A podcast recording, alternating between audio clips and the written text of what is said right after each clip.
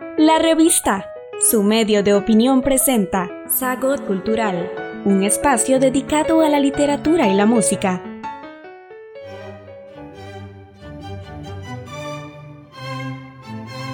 Hemos venido hablando, amigos, sobre las funciones que tienen los directores de orquesta frente a las orquestas, ¿verdad? Ahí encaramados en su podio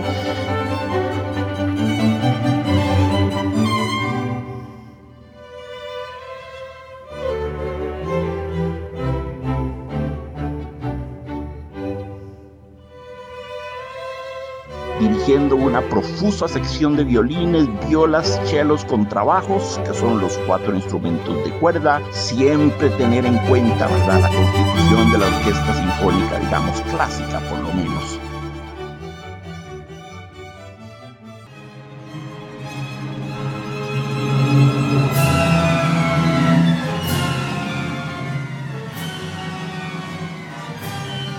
Luego las maderas son las flautas, el oboe, el clarinete y el fagot. Puede haber un pícolo, que es como una flautita chiquitita. Luego los metales, que son las trompetas, los cornos, los trombones y la tuba, que es el más pesado, el más sonoro, ¿verdad? El que suena al final de la cabalgata de las Valquirias de, de Richard Wagner, la tuba. Y luego la percusión.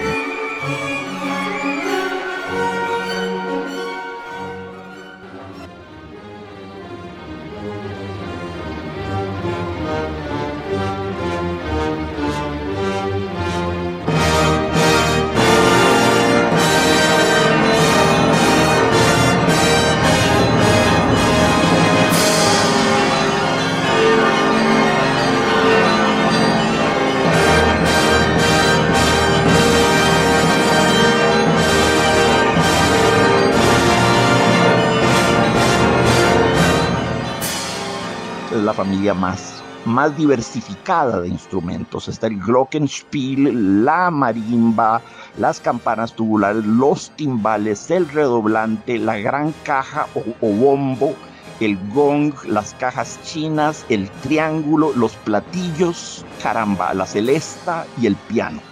Y, muchos más, muchos más. Uf muchos más instrumentos. Es la sección que tiene más instrumentos de la sección de percusión.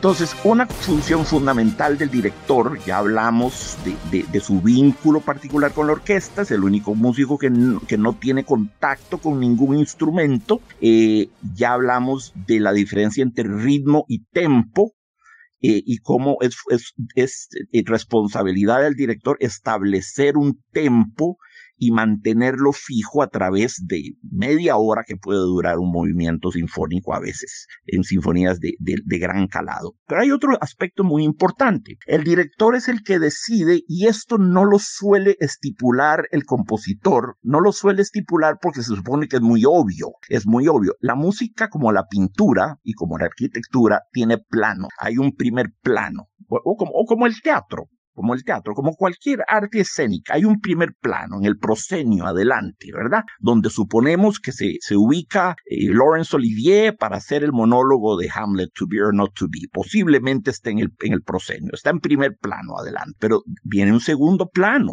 donde hay instrumentos que apoyan, subrayan o adornan lo que hace el instrumento que lleva la melodía, y la melodía debe ir en primer plano siempre, siempre. La melodía es la reina del discurso musical, por lo menos dentro de la música toda que va de Bach hasta Stravinsky.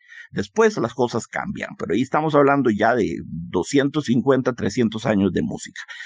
Eh, entonces, claro, en primer plano va la gran protagonista, la vedette, la estrella de la noche, que es la melodía que todos silbamos y esperamos oír a nuestro momento favorito en la primera de Brahms, cuando empieza en el último movimiento el tema bellísimo, aquel de las cuerdas, o en la quinta de Tchaikovsky, el solo de corno lleno de melancolía del segundo movimiento, o etc etcétera, etcétera, etcétera. Entonces, en primer plano va el instrumento que canta y que enuncia la melodía, porque la melodía es la protagonista del discurso musical. Sería atroz, sería grotesco que los músicos, del, los instrumentos del segundo plano opacaran o, o, silenciaran, hicieran tal barullo que, que aplasten a la melodía. Eso sería, eso sería la prueba de un pésimo director. Entonces el director tiene que graduar muy bien, oír de una manera muy discriminante y muy sutil, un oído muy sutil, si algo tiene que tener un director es un oído privilegiado para balancear la ejecución, balancear, esto se llama balance, que lo que vaya en primer plano suene más prominente, más eh, eh, mise en relief, dirían los franceses, puesto en relieve como un alto relieve escultórico, ¿verdad? E, eso es lo que va en primer plano. Asegurarse que el acompañamiento vaya en segundo plano. No que, no que desaparezca, ¿ah? No que se invisibilice, no tiene que estar ahí. Ah, no, no, claro. El, acompañamiento acuerpa la melodía, la viste, es el atuendo de la melodía, no la vamos a dejar desnuda en medio del escenario. El acompañamiento en el segundo plano, pero luego hay un tercer plano donde hay ciertas pequeñas figuras ornamentales, tal vez la melodía la tienen los violines, bueno, resulta que los, los, las flautas y los oboes van haciendo pequeños arabescos, pequeños trinos, pequeños ornamentos, agréments, los llamarían los franceses, que son puramente ornamentales, no son estructurales, no se, no se cae el edificio sin ellos, pero son ornamentales. En el edificio las columnas tienen pequeños ornamentos barrocos, es importante, tienen que estar ahí, pero en un tercer plano, en un claro tercer plano. Pero luego puede ser que haya un cuarto plano, donde, qué sé yo, tal vez en el puro fondo tiene que oírse un vago, vago eh, eh, remoto rumor de redoble de timbal.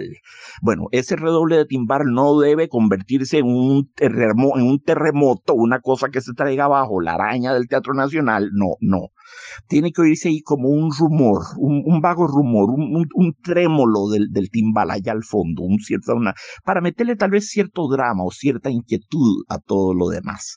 Eso ya va en cuarto plano y puede haber un quinto y sexto y séptimo plano y puede haber montones de planos. Eso es lo que se llama, digamos, la arquitectura musical.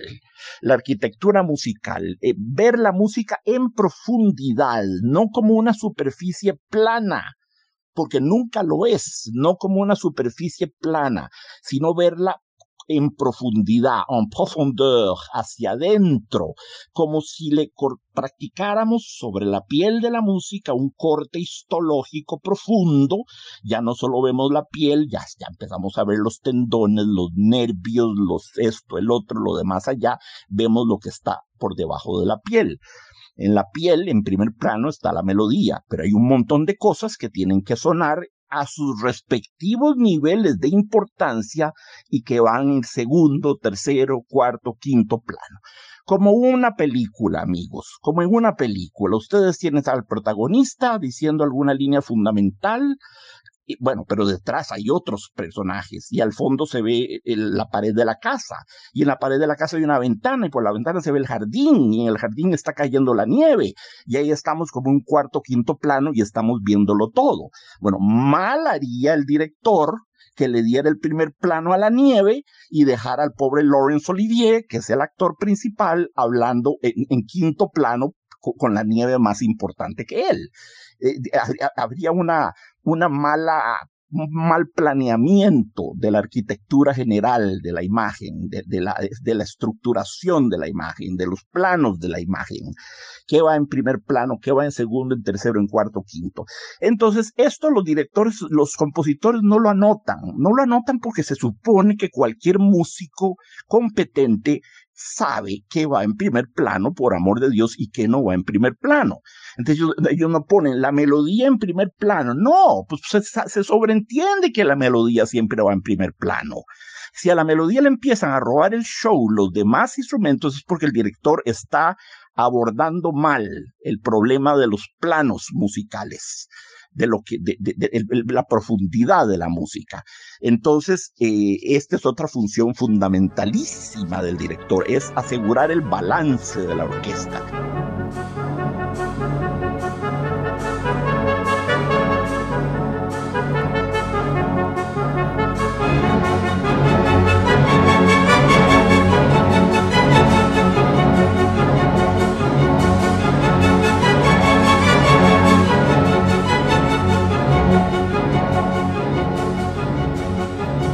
Si la orquesta tiene violines muy débiles, una sección de cuerdas muy magra, muy débil, muy, muy escasa, por ejemplo, exigua, tiene que cuidarse, tiene que cuidarse de que los metales, trompetas, cornos, trombones y tubas que hacen un escándalo tremendo cuando soplan fuerte, tiene que asegurarse que los metales no aplasten a las cuerdas no aplasten a las cuerdas, cuidar ese balance, porque la cantidad de sonido que puede producir un violín no se compara con la que puede producir una tuba tocando fortísimo, una trompeta tocando una, una fanfarria durísima.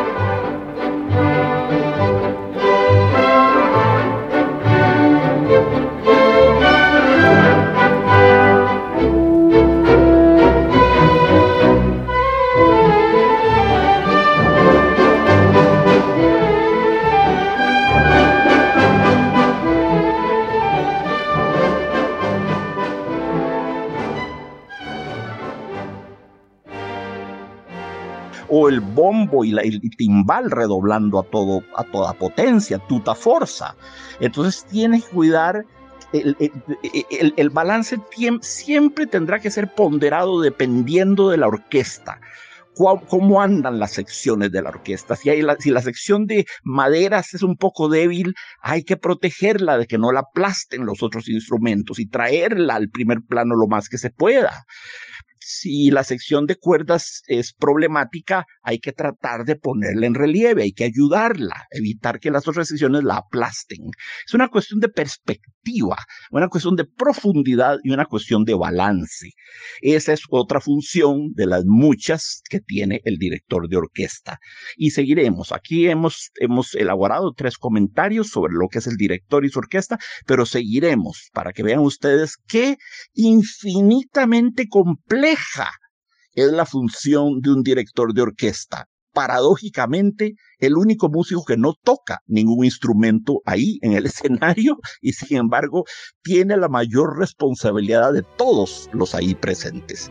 Un fuerte abrazo amigos y seguimos muy pronto con nuestra charla.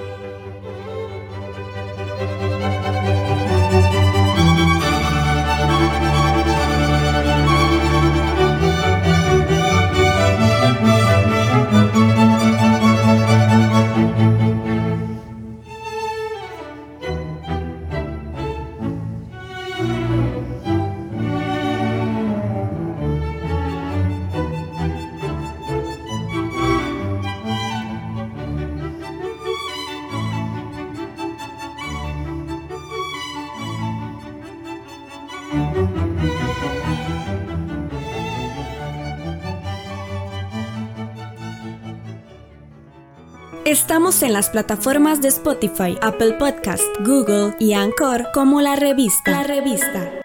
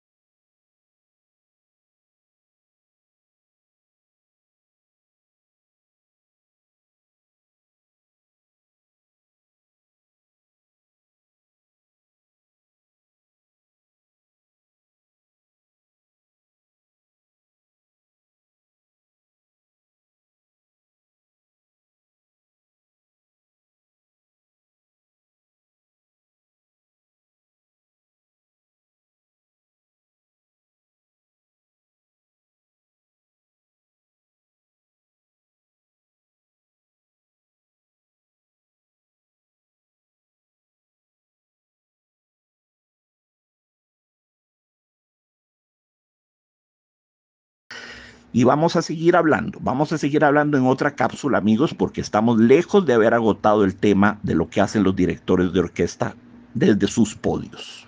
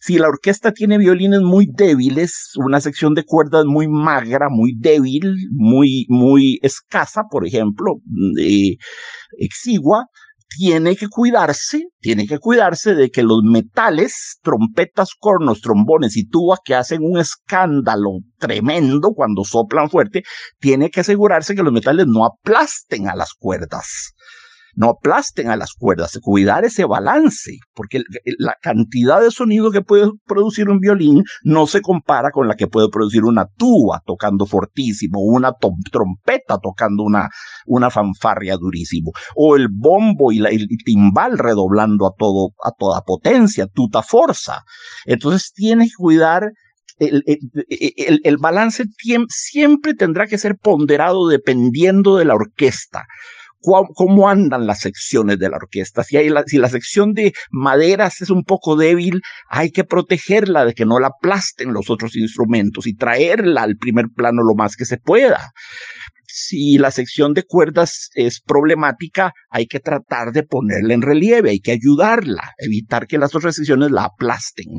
Es una cuestión de perspectiva, una cuestión de profundidad y una cuestión de balance. Esa es otra función de las muchas que tiene el director de orquesta.